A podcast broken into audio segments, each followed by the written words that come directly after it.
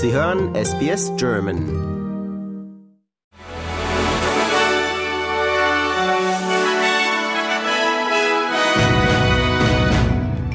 Sie hören den SBS German Newsflash an diesem Freitag, den 4. August. Mein Name ist Wolfgang Müller. Nach dem Absturz eines Militärhubschraubers in Queensland vergangene Woche hat Verteidigungsminister Miles jetzt den Einsatz der umstrittenen Militärhelikopter vom Typ Taipan verteidigt. Miles sagte in einem Interview, das in Europa gebaute Fluggerät, das sich schon in der Vergangenheit als anfällig erwiesen hatte, sei aktuell die einzige Wahl seiner Art, die die australischen Streitkräfte zum Truppentransport in der Luft hätten. Die US-Behörden haben zwei Marinesoldaten wegen mutmaßlicher Spionage für China festgenommen. Einer der Marinesoldaten sei auf einer Militärbasis im kalifornischen San Diego verhaftet worden, hieß es in einer offiziellen Mitteilung. Dem 22-Jährigen wird vorgeworfen, Fotos, Videos und andere Informationen über Schiffe der US Navy seit Frühjahr 2022 gegen Bezahlung weitergegeben zu haben.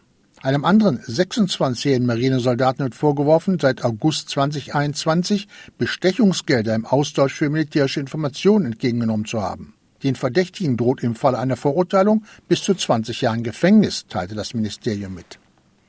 Seenotrettung im Mittelmeer sind kein Auslöser für Flucht. Der Vorwurf, Rettungsaktionen würden Menschen erst animieren, sich auf den lebensgefährlichen Weg zu machen, ist laut einer neuen Studie der Universität Potsdam nicht haltbar. Wissenschaftler untersuchten, welche Umstände Fluchtbewegungen zwischen 2011 und 2020 beeinflussten.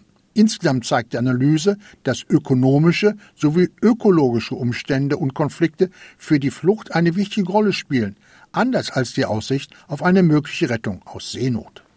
Die australische Wettbewerbsbehörde hat der ANZ Bank untersagt, die Suncorp Bank in Queensland zu übernehmen. Die ACCC sagt, das Angebot für Haushypotheken sei in Australien jetzt schon auf die vier Großbanken konzentriert und der Wegfall eines weiteren Mitanbieters sei für Verbraucher nicht dienlich. Treasurer Jim Chalmers kommentierte die Entscheidung mit dem Hinweis, dass ANZ und Suncor gegen die Entscheidung Einspruch erheben könnten. Die Gruppenphase der neunten Weltmeisterschaft der Frauen in Australien und Neuseeland ist mit einem Paukenschlag zu Ende gegangen. Deutschland scheiterte erstmals in der Geschichte bereits in der Vorrunde.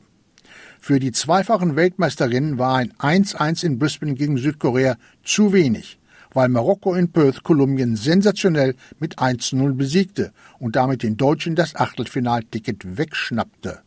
Und das war der SBS German Newsflash an diesem Freitag, den 4. August.